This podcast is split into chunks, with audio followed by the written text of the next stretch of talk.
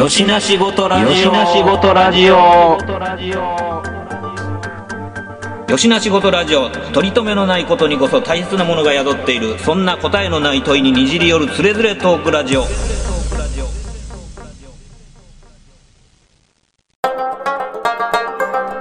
しな仕事ラジオやってよしな仕事ラジオ？知らん日本なんかもうなんか30年後にはなんか、え、何つってたっけ？えっと、7000万人やったっけ？なんか、ね、すげえ減るとかつってるでしょ？で、それを、まあ、あの、投げてるんやけども、いやいや、人口が、まあ、増え続ける前提で、税制とか年金とかの体系を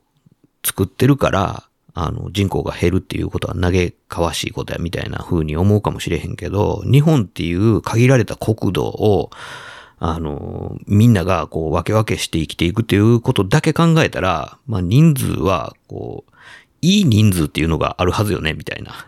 うん。延々増え続ければいいっていう発想じゃないよねっていうのは、まあ誰の目にも明らかな話なんで、ただ、まあ、どうシュリンクしていくかっていうところが、まあ頭のひねりどころではあるんやろうとは思うけど、まあ先進国がそうやって軒並みそういう出生率が下がって、えー人口が、まあ、減る方向に傾きつつあるっていう。で、日本はそれをこう、宣弁をついて、まあなんかそうやって、明らか減っていってますみたいな状況になってるっていうのを、まあ世界に先駆けて、うまく人口減少社会っていうのをノーマルとして受け入れた社会構造みたいな、を実現していくっていうところまでいければ、ある種まあなんかこう、巧妙になるのかなっていう気はしますけどね。うんまあどうせ資源も少ない、土地も少ない国やねんから、ねやっぱその、こう、人口を増やすことによって、そのまあ、国力を上げる、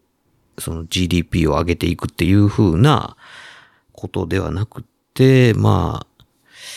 一人一人の、なんかこう、幸福度をどう上げていくかっていう視点に立って、えー国としてどうシュリンクしていくかみたいな小さな国家になって、えー国民のこう、幸せ度数を上げていくみたいな、こう、価値基準の方にシフトできるかどうかっていうところが、まあ今後のなんかこう生き残る道なんかなっていう気はしますけどね。まあそういうのを考えるのはちょっとね、あの、昭和脳のままのおじさんにはなかなか難しいんですけど。そういうなんかこう VR の SNS をこう渡り歩けるぐらいにこう柔軟なあ人たちがそういうところはちょっともうなんか新しい枠組みみたいなのをね考えていくのに力を発揮してもらわんとこうしゃあないかなみたいな感じはしますけどね。まあだから、まあ言うて、あの、まあマッシーさんもそうですけど、その、芸術畑において言うとね、うんあの、非合理的なものがまかり通る、唯一とは言わないですけど、今となってはまあ数少ないジャンルの一つじゃないですか。うん。ねえそういうなんかこう、まあ、ありとあらゆるものがなんかこう合理性を追求していく中で、あの、合理性を追求しないでいいジャンルとして 君臨してるわけじゃないですか、芸術畑はね。うん。っていうところで、まあそういうこう、うん価値観をいかにそのなんか、うん、合理化という、ある種、まあ宗教メーター、脅迫観念からどうこう解放していくかみたいなところっていうのは、まあなんかそういうこう芸術みたいな、なんかそういうちょっとエキセントリックな考え方の中から生まれてくるもんかななんて僕はちょっとこう希望的に願ったりとかしてるんですけど、うんどうなんでしょうね。あのー芸術畑に侵食してきてる AI 問題に話をこう移そうかと思うんですけど、うん。うん。ね、あの、昨今、まあ、あの、絵を描く AI たちが、こう、調量ばっこしてるじゃないですか、ネット界隈でね。うん今盛り上がってますね。盛り上がってますね。うん。で、なんか、えーアメリカではそのなんかこう AI が描いた絵が賞を取ってしもたとかなんとかっていう話もなんか届いたりとかしてますし、うん。うーん、もうなんか知らんと賞を与えたらどうやら蓋開けてみたらこれ AI に書かしたやつやねんみたいなことを種明かしされてえーってなってるみたいなうん。ことを言ってる話をなんかね、あのニュースで見たりとかしましたけど、うん。うん。どうなんでしょうね。マッシーさんちょっといくつかなんか触ってみたっていう話を伺ってますけど。そうですね。AI、まあ、AI のあのお絵描きツールというか、えっ、と、まあ今流行ってる、あの、ススティア、 Stable Diffusion とか、あと Midjourney とかは、まあ僕も触ってみたんですけど、うん。まあでもまあこれ自体はまあやっぱりよく、よくできてると思うんですよね。なんか本当に、本当に適当な言葉、思いついた言葉入れても、それっぽい、あの、絵を作ってくれているので、うん。作るし、まあなんだろう、クオリティが高いっていう言い方はちょっとなんか語弊があるような気がしますけど、うん表表面的な意味での、なんか、まあクオリティは高いとは思うんで、うん。なんかいろいろ使えるものには、使われるようにはなっていくんだろうなっていう感じはしますね。で、まあこれをなんか単なる道具として見たらすごいなってなるけど、まあ芸術の観点からどうなんだっていうことを考えると、またいろいろ議論はあるだろうなっていう感じはしますけどね。そうですね。なんか、うん結構ね、だから、イラストイラストした絵も描けるし、で、うんまあ、写真と見まごうばかりの、あの、写実的な絵も描けるし、うーん、やけど、結構それを魚する、こう、ワードセンスみたいなものうんも結構要求されるところがあるじゃないですか。うん。そうですね。うん。だから、まあ、それらは、あの、どんどん磨かれていくことで、今はまだなんかその、ぶつ切りの、うん、単語を並べて、それをこう生成させる状況ですけども、それがこう文節、文章、文体みたいなところまで汲み取って、こう、絵を、ビジュアルを生成するように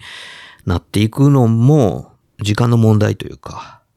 うん。うん、近い将来っていうテルマにできそうな感じはするんですけど、これって、だから、あの、楽譜から音楽が生成されるのと同じように、言語からそのビジュアル、絵面を、まあ、生成してくれるっていう、ある種、その、なんか、えーメディアトランスレーションかなと思ってるんですよね。うん。だから、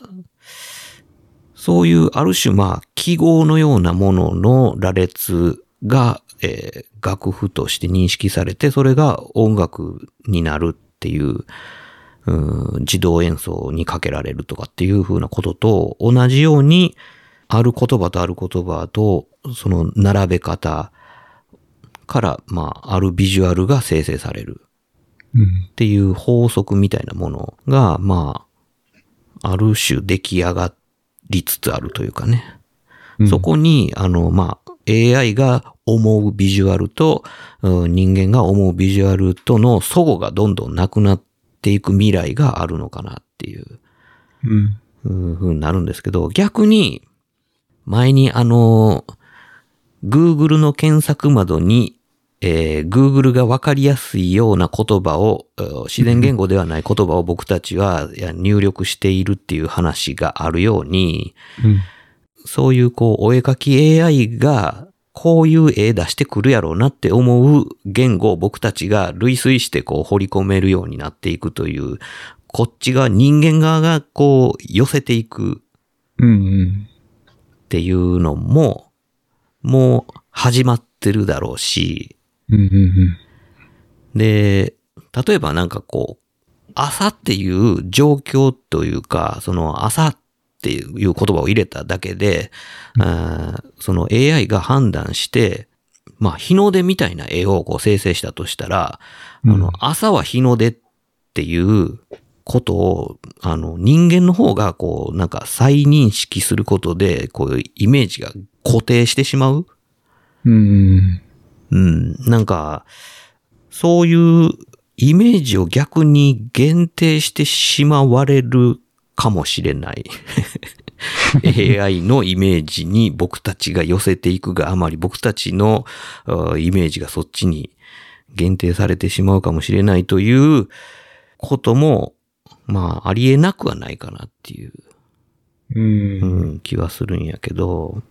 まあでも、そこは、AI に限らずなところ、今ちょっとお話を聞いてて思ったのが、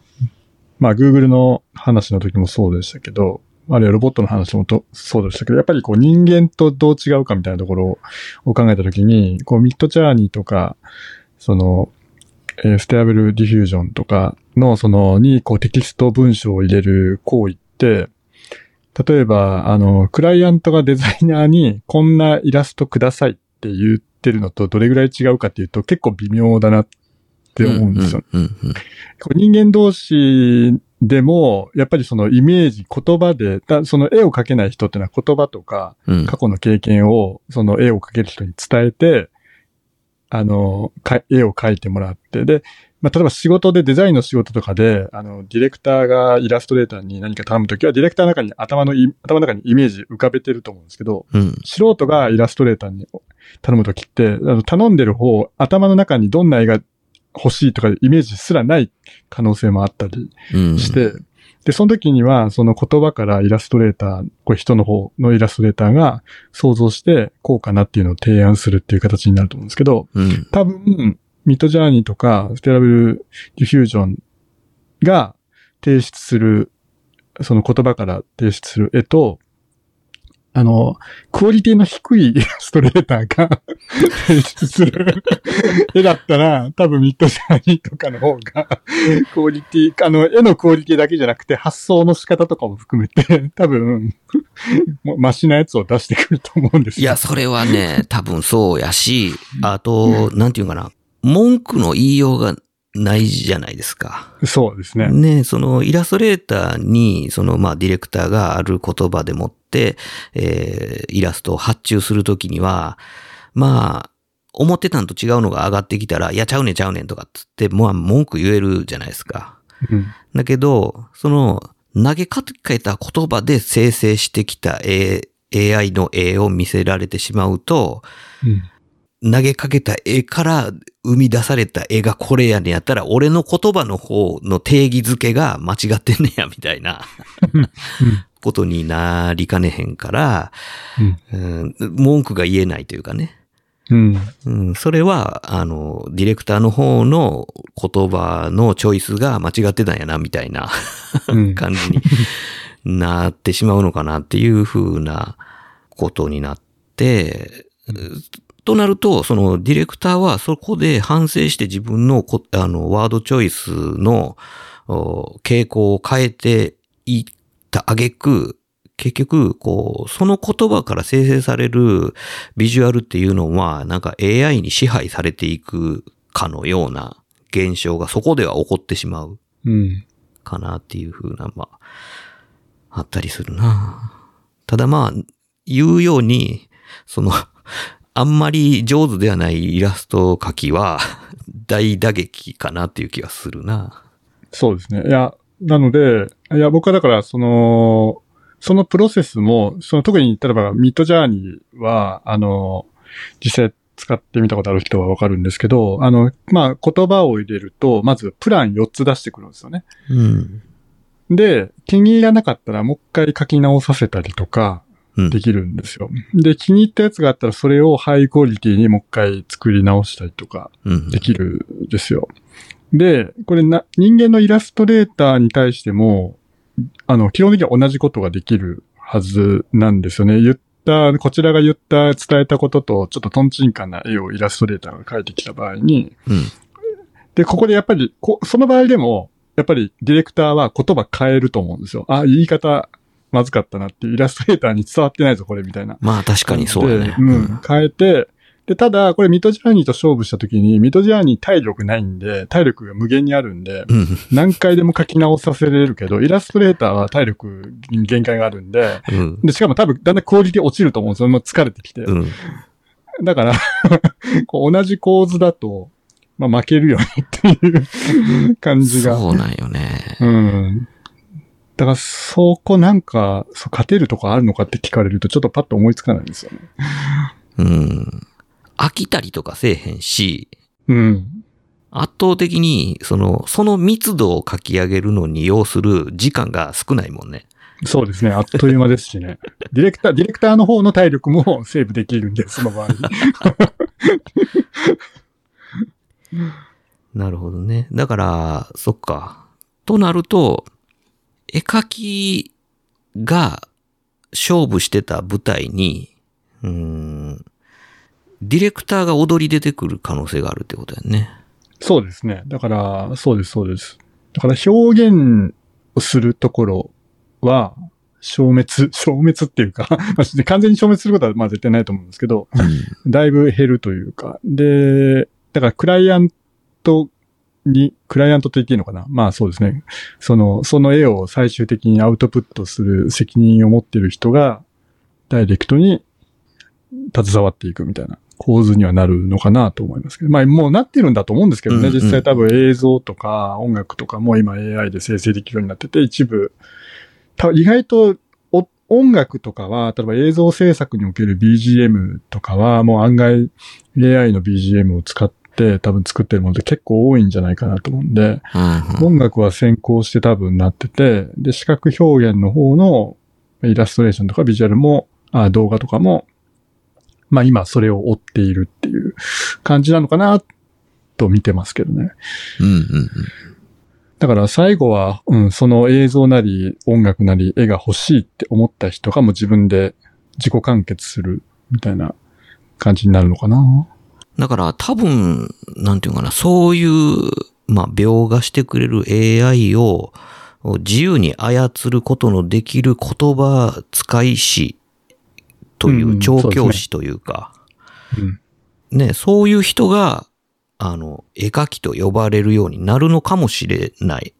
うん。絵その可能性絵は描か高い せ師。うん、絵描かせ師、そうですね。うん。まあ、新しい職業が生まれたっていう言い方もできるかもしれないですけど。絵描かせ師、確かに。うんそうですね。だから、まあ、あの、うまく、あの、初音ミクに歌わせるボカロ職人みたいな人もおるわけじゃないですか。うんうんうん。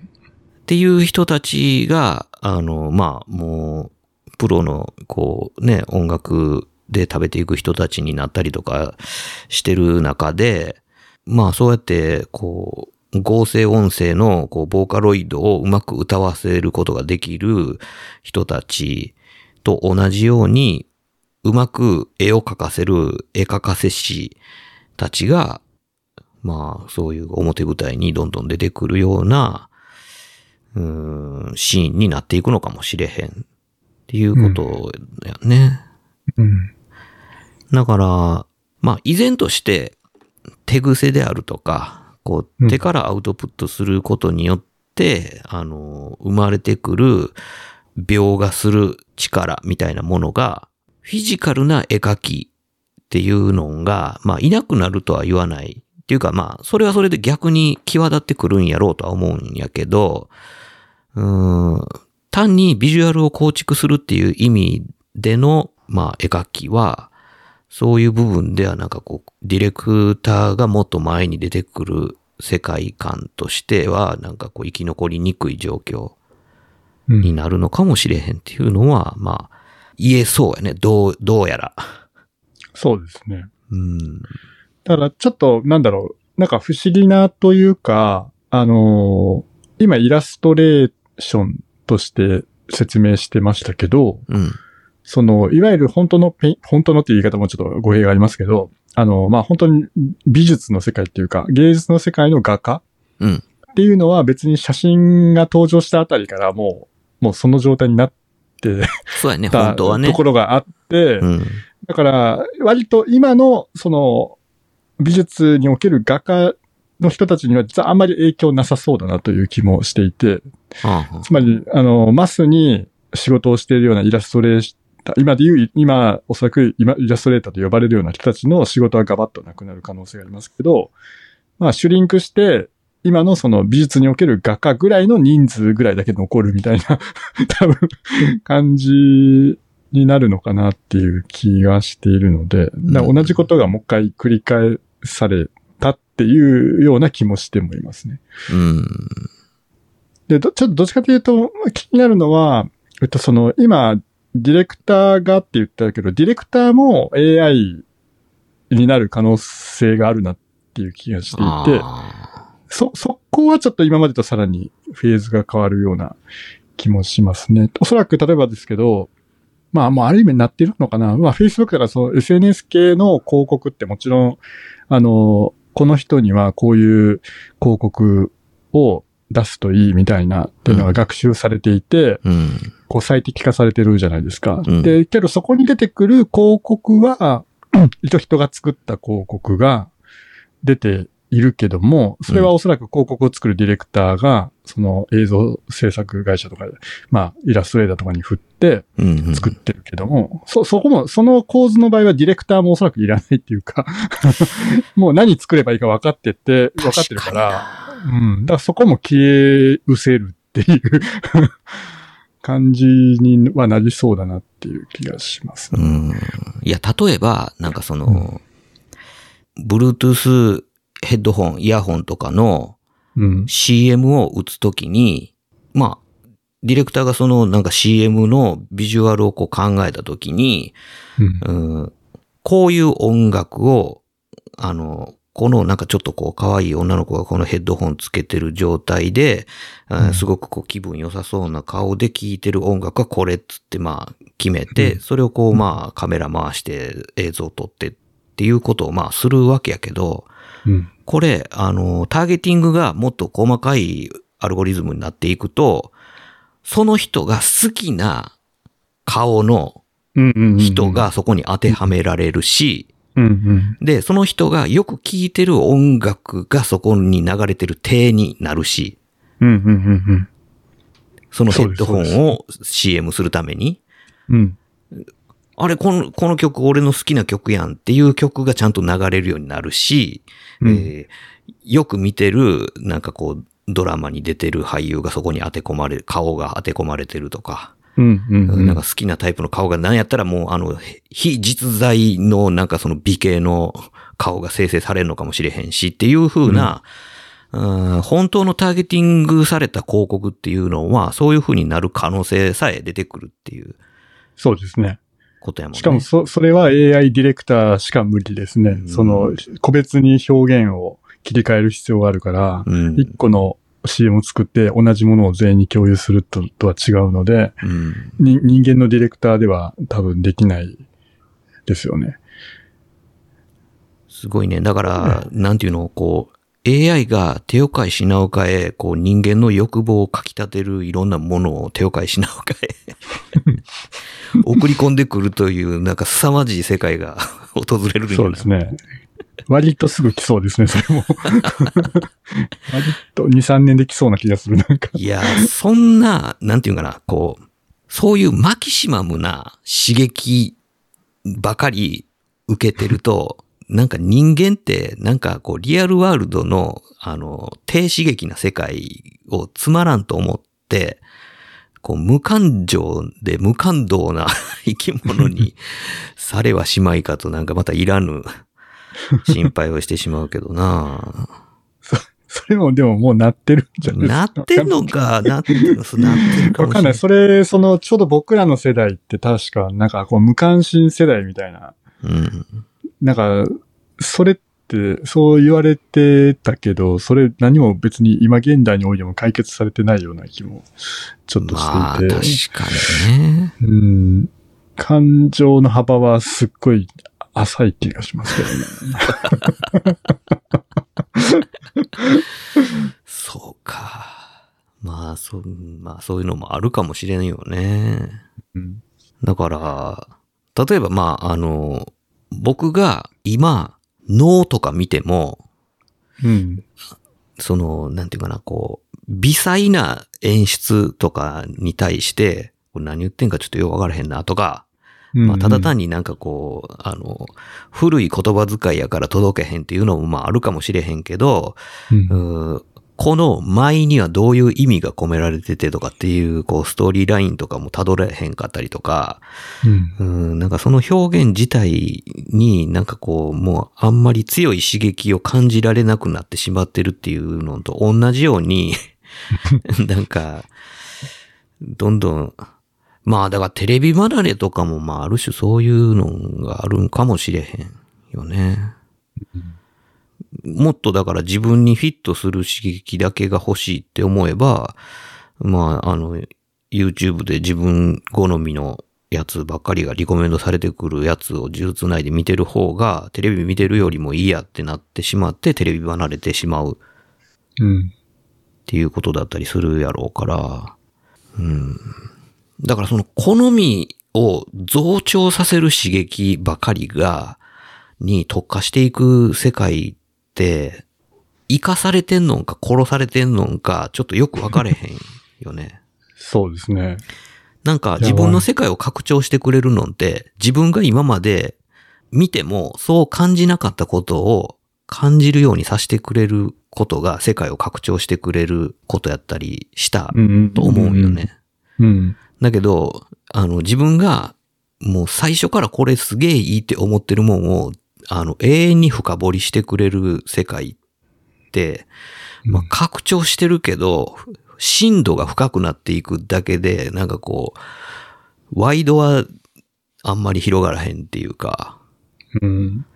いや、まあでもそこは、ちょっと恐ろしい話で、うん。そう、そ、今の言っ、トミーさんが言ったところまではおそらく AI でカバーできるというか、つまり、その、興味のあるものを深める AI だけではないと思うんですよね、おそらく。そう、そういうのに、もう飽きたりとか、まあ、なんか限界を感じた人に、全く違うものを、あここの、この今のこの人にこのタイミングのものを与えると、考えが拡張して、確かに。世界が広がるっていうのおそらくパターンあると思うんですよ。そうやね。だから、そこまでは AI が多分カバーできると思うんですよね。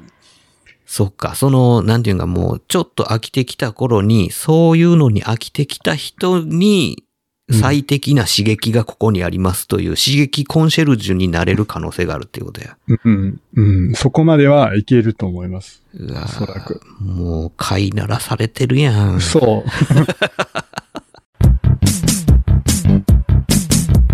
よしな仕事、よしな仕事。だから、えでも、そ、その辺、あの、なんていうんですか、深さだけどんどん深なるんやったら、いっぺんカレー食ったらどんどん辛いカレーが出てくるみたいな感じになって、で、さりとてこう、あの、いろんなタイプをお勧めするってなると、あの、アマゾンのこれを買った人はこれを買ってますみたいな感じで、いやいや、あの、もうあのヘッドホン買ったしな、みたいな。いや、だけどう、んその、どんどん辛さを増していくカレーに、いやいや、もう辛すぎるてって思い始めた人に対して、そう思う、そうお思いの人にはこれがおすすめって言って、あの、ココナッツカレーとかを勧めてくれるようになるわけやん。うん、カレーは変わらへんねや。うん。でもそっからだんだん、あの、なんていうかな、こう、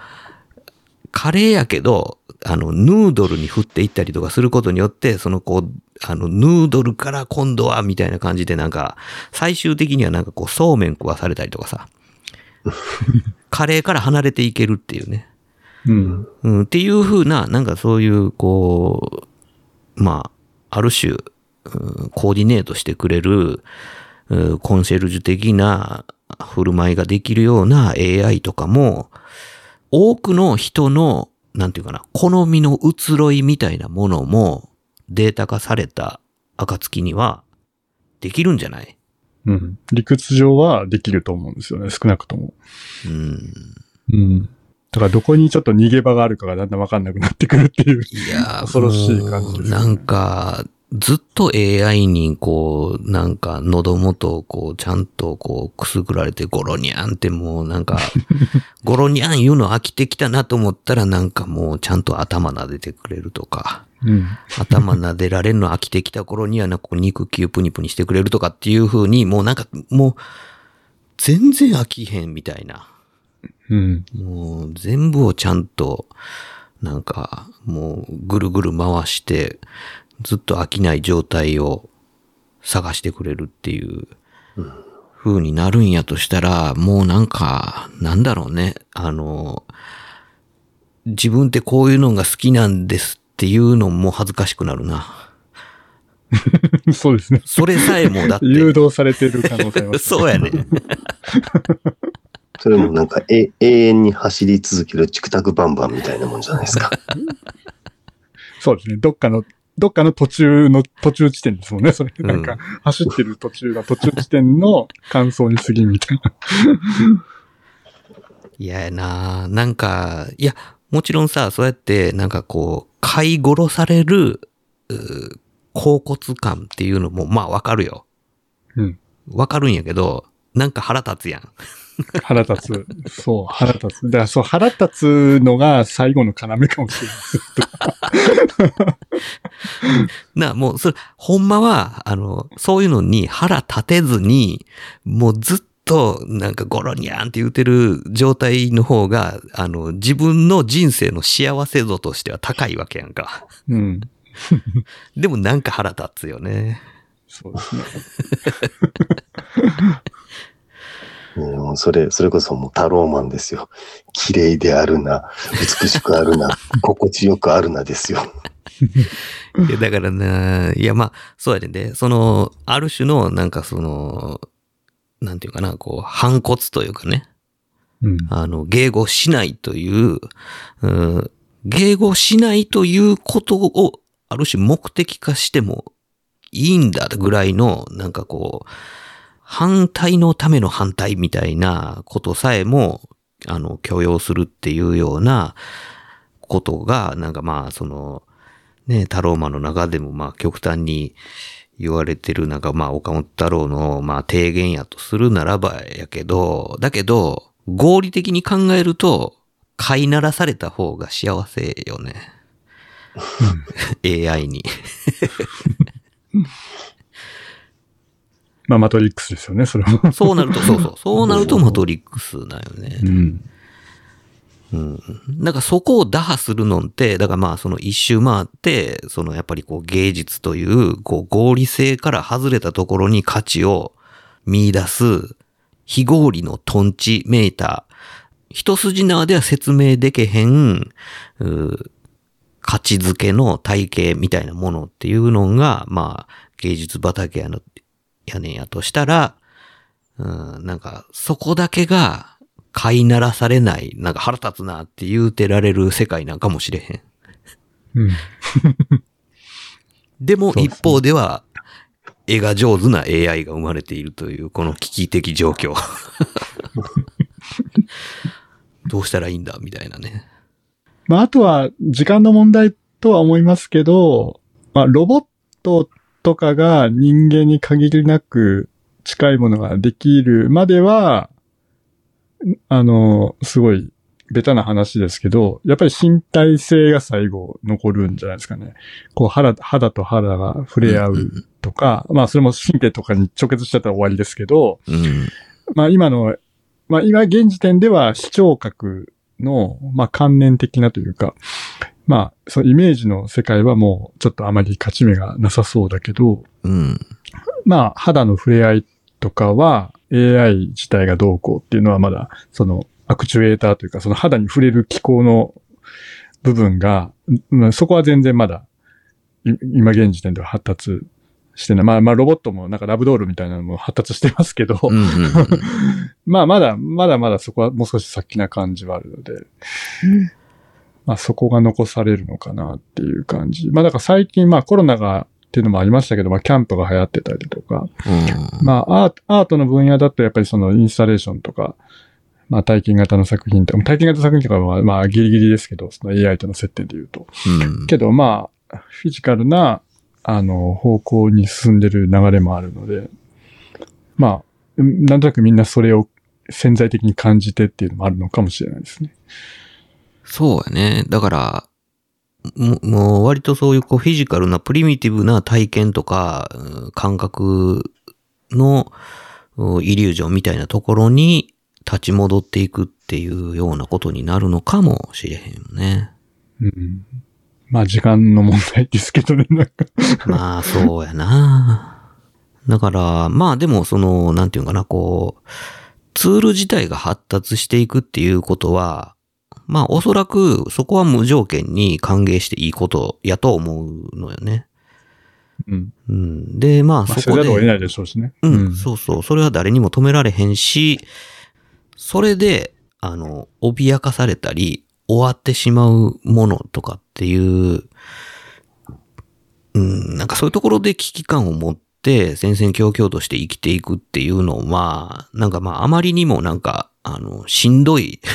生き方やなと思うから、まあ、生まれたもんは仕方がないし、生まれるんやから、そら、あの、歓迎していくスタンスが、まあ一番、その世界をこう、ライドしていくには、まあそれしかないんかなっていう気はするしね。だからなんかそういう意味では、うん、新しいツールができたことに対してはすごいワクワクはするなっていう感じやけど、まあそれをこう、うま、うまく使える気がしねえって思うところが悲しいところではあるんやけど、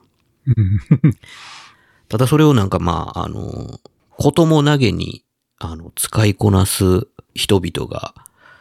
まあ、あっという間に生まれるんやろうなっていううん。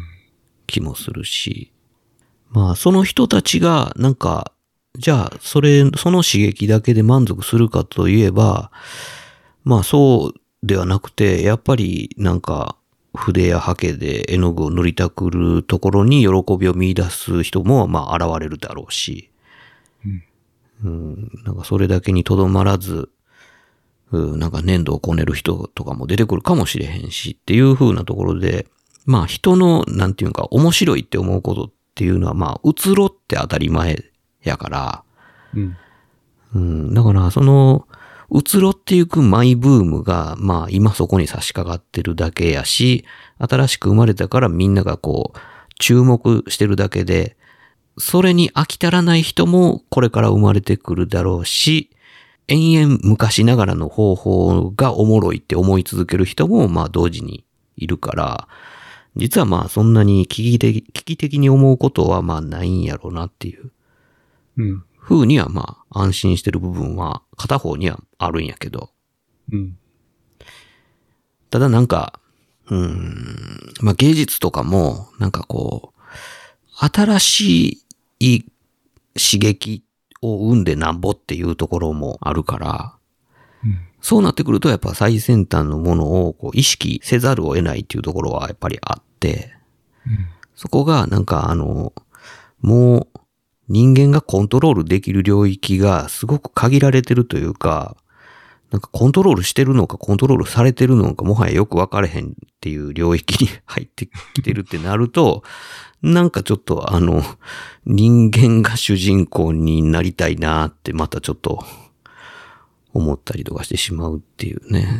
そうですね。そこですね。人間がどう主人公になれるかっていうところは興味がありますね。確かに。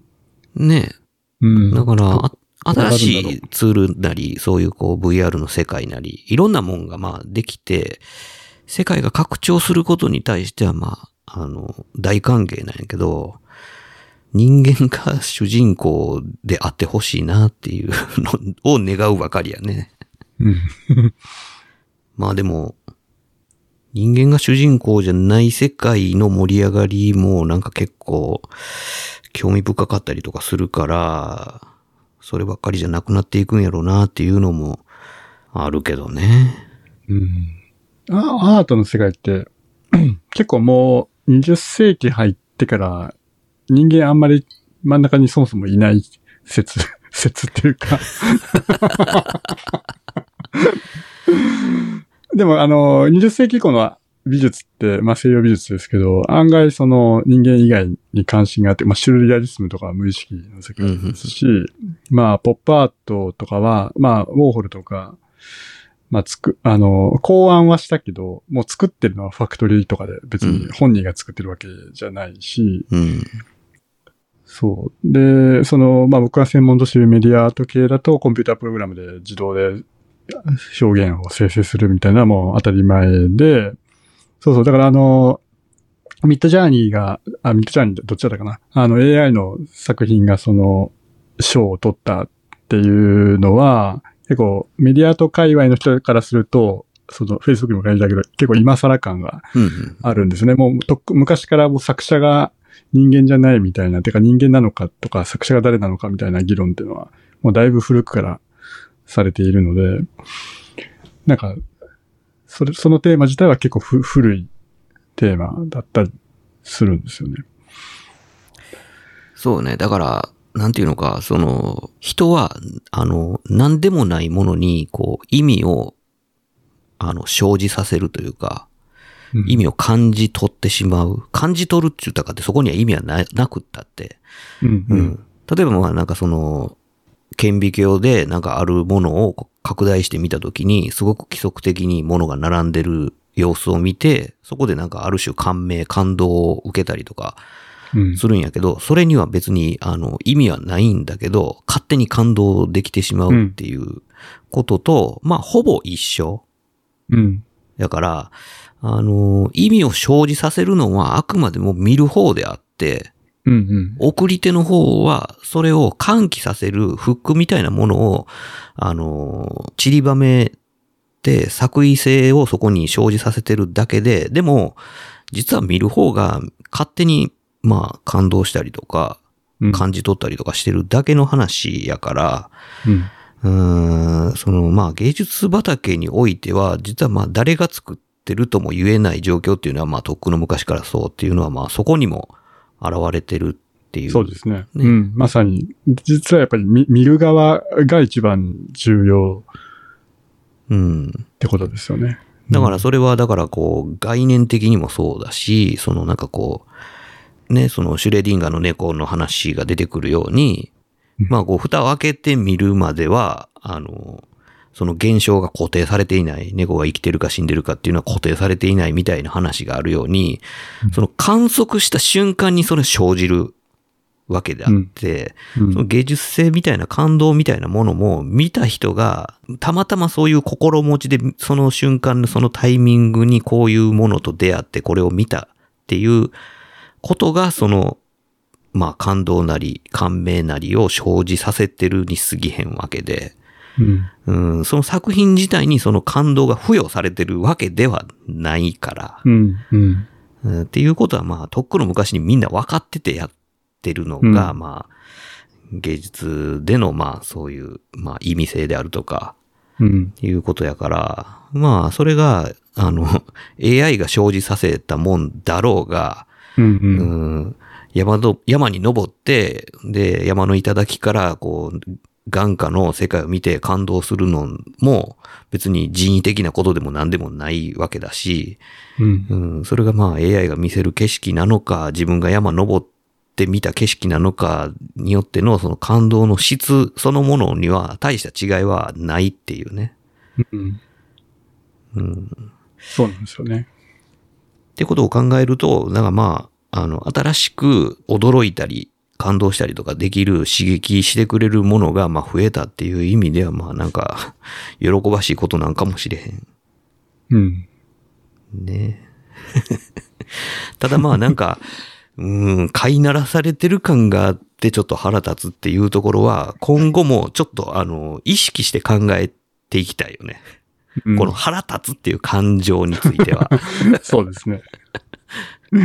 いやいや、割と重要な気がしますね。ね、がなんか、あの、お前の思うようにはならへんぞっていう変な意地の張り方だやけど、なんかそこ結構大事なような気がするな。うん。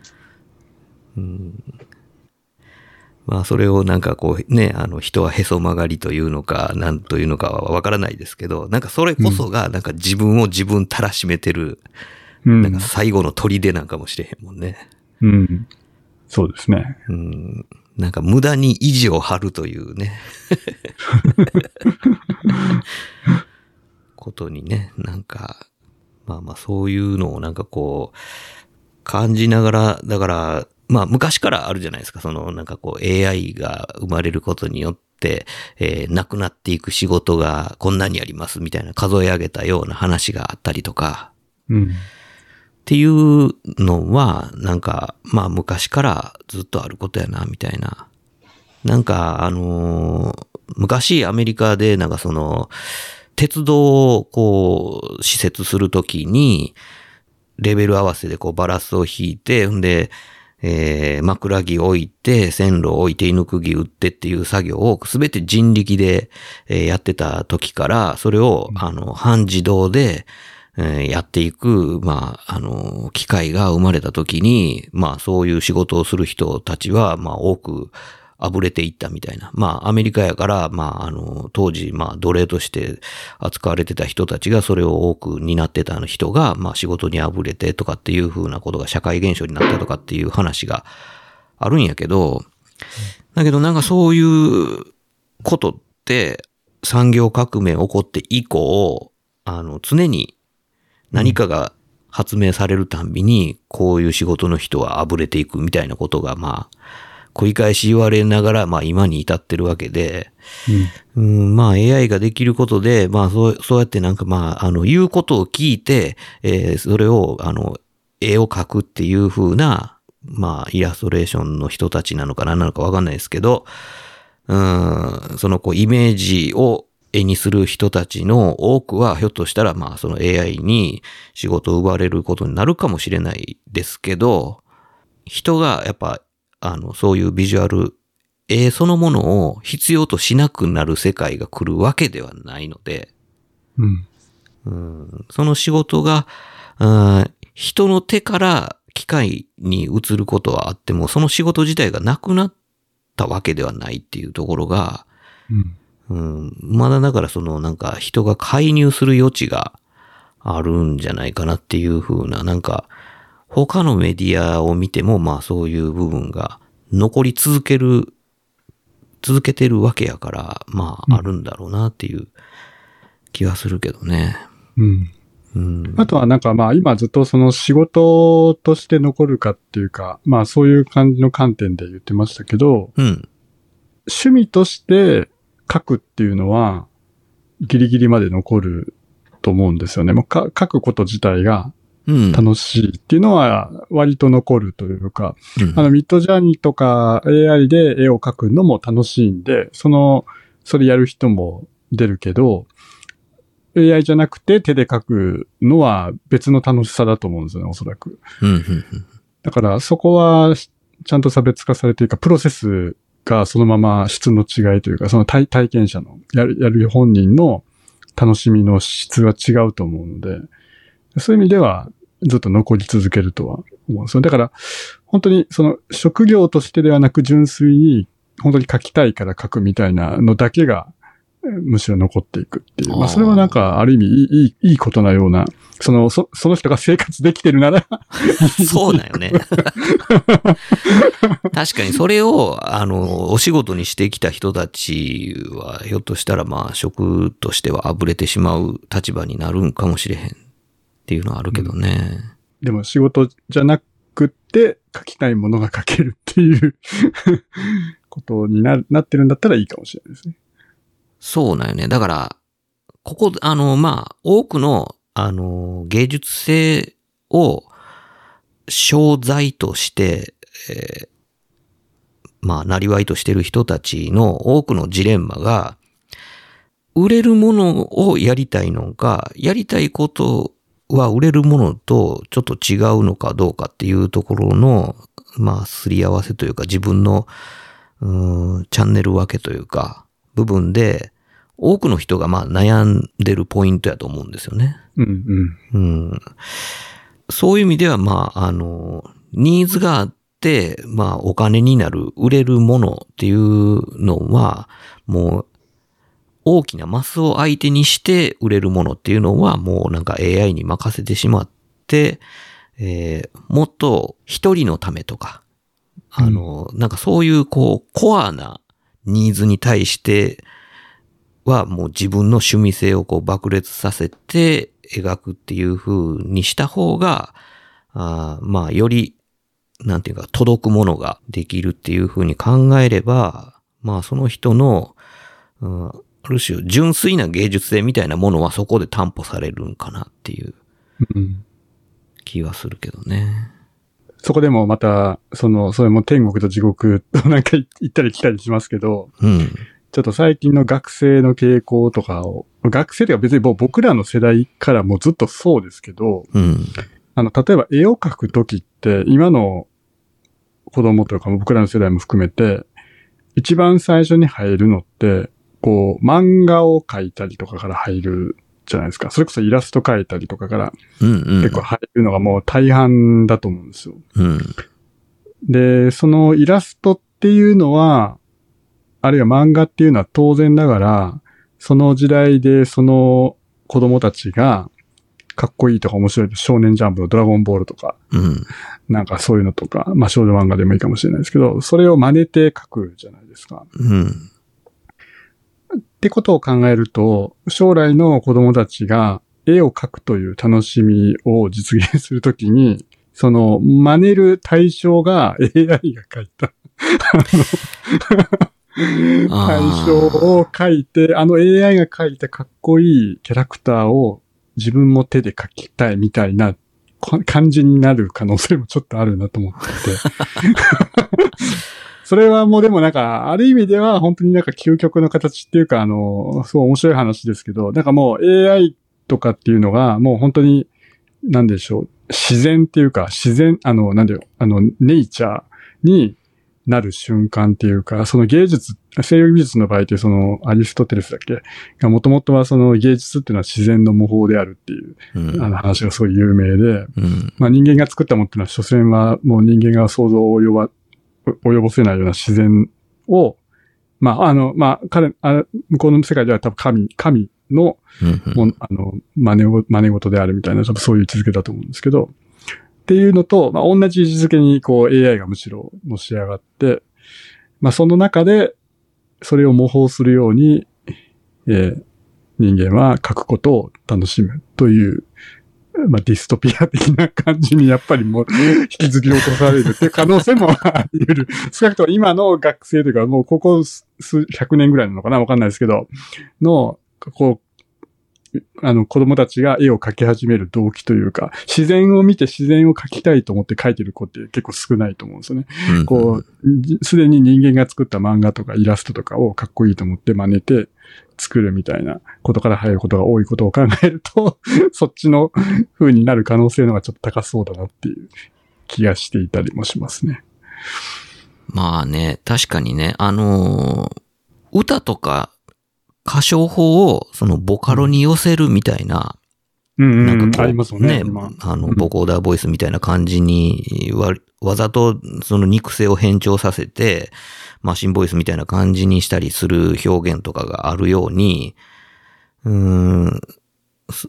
なんかそういう歌い方を、なんかこう、ボカロをお手本にして歌う人たちが現れるみたいなことも、どんどん起こっていくだろうし、ボカロは一生懸命人の歌い方とか息遣いを再現しようとして人に歩み寄ってんのに、人の方はむしろ機械的に歌う方に 寄せていったりとかっていうような、そういうこう転倒した状況とかっていうのは多分絵を描くっていう行為の中にも起こっていくんだろうなっていう。AI っぽい絵を描く、うん 手で描くやつが現れるみたいなとかね。うん。うん。だからまあ、なんかあのスーパーリアルの、あの、それこそまあ、写真のような絵を描く人たちっていうのが、すでにそうだよね。そうですね。そうですね。うん。そうそう。ちなみになんか、あの、ツイッターを見ていると、そのミッドジャーニーとか、ステアブルリフュージョンが作ったような絵を前から描いてる画家みたいな人がツイッター上で何人かいて、あの、逆手にとって、あの、はいはい俺が先にこういうの描いてたみたいなのをなんか主張してる人とかをちょっとちらっと見たりとかしてたんですけど、そういうパターンもありましたね。おもろいな。うん。ひょっとしたらそのなんかこう、ミッドジャーニーはその人の絵を多く学習してるんかもしれへんっていうね。まあ、あり得るかもしれないですね。いや、でもどうかな。偶然、偶然なんだと思うんですけど。そう。だからまあ、あの、そういう意味では、その、表現の、まあ、寄って立つところの一つの指針を、まあ、AI が担ってくれるというか、うん。うん、なんかそういうスタイルっていうかね、うん、を、まあ、一つ体現してくれるんやとするならば、一つ、まあ、お手本が増えたと考えて、それに似せた、まあ、あの、フィジカルに絵を描く人とかっていう人も現れるんかもしれへんしね。うんまあ、そのことをあえてやるという、あの、表現をする人たちうん。が現れるとも限らへんし、まあ、それはそれでなんか広がりやとも思うしね。うん。うん。まあ、だからそういうのはほんまに、ね、あの、写真なるものがこう、この世に生まれてからこっちもまあ、あの、依然としてまあ、絵を描く、描くということがまあ、なくならないように、うん。なんならその写真に寄せて絵を描く人が現れるように、AI に寄せて絵描く人が現れるぐらい、なんか幅広くなるだけで、うん、何も狭まったりはしない。むしろ広がっていくっていう風に捉えた方が、まあ健康的やろうし、多分まあ、あの、本当にそうやろうしっていう気はするけどね。うん。そうですね。まあでもなんか、あのいろいろこう、バズりたい人は、なんかこう、危機感を煽る方が、なんかこう、バズりやすいのか何なのか知らないけど、こう、警鐘を鳴らしがち、うん。鳴らしがちですね。鳴らしがちよね。何回鳴らすねんっていう感じですね。そうそうそう。なんかまあ、あの、狼少年のごとくもう毎度毎度狼が出た、狼が出たみたいな感じにした方が、まあみんなの注目を浴びれるんでね。うんまあそういう風に言うんでしょうけど、まあその実、確かにまあそれでなんか仕事にあぶれる人もまあいるでしょうけど、うんまあそれはビビたるもんというか、うんうん、それによってなんか広がる表現の方がむしろなんかこうパラダイス感が溢れるなっていう風に捉えれるけどね。そうですね。ううん。ん。まあまあでもね、あの、ザッカーバーグがどんな VR の 世界を構築してくれるのかなんか、まあまさかあれで終わりじゃないやろうからね。もうちょっと頑張ってほしいですね。もうちょっとね、最大手としてはね、もうちょっと頑張ってもらわないと、そんなね、ゲーム世界に負けてるようではね。うん。ってな感じで、なんかまあまあ、その辺になんかこう、ね、期待と希望を持ちつつね、まあ、今回は締めていこうかと思いますけど、シゲアンなんかありますか？いえいえ、もう、十分お腹いっぱいです。というわけで、まあまあ、あの、最後僕らは、あの、意固地になって、なんか腹立つっていう気持ちを、あの、自分の中に、あの、秘めながら、新しいメディアともなんか付き合っていこうかなというところで、あの、終わっていこうかなと思います。まあ、なんか絵面的には、こう、散歩してる犬が、糞をしようとして、飼い主が、こう、スコップを尻に向けてずっと追っかけてるみたいな。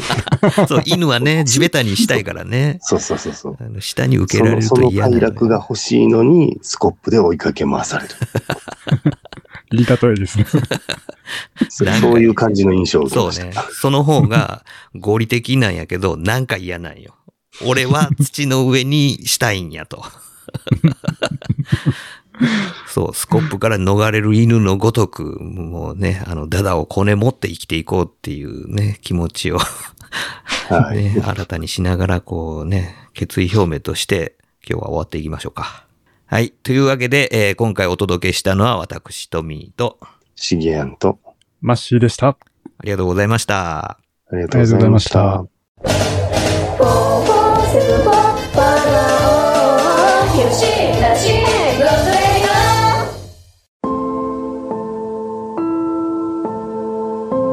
よしなしごとラジオではお便りを募集しております。メールアドレスは4474510アットマーク gmail.com 数字で4474510アットマーク gmail.com まで質問、ネタ、ご意見何でも構わないのでどしどしお寄せください。お寄せください。というわけでよしなしごとラジオ今回はこれまで続きは次回の講釈で。よろしく。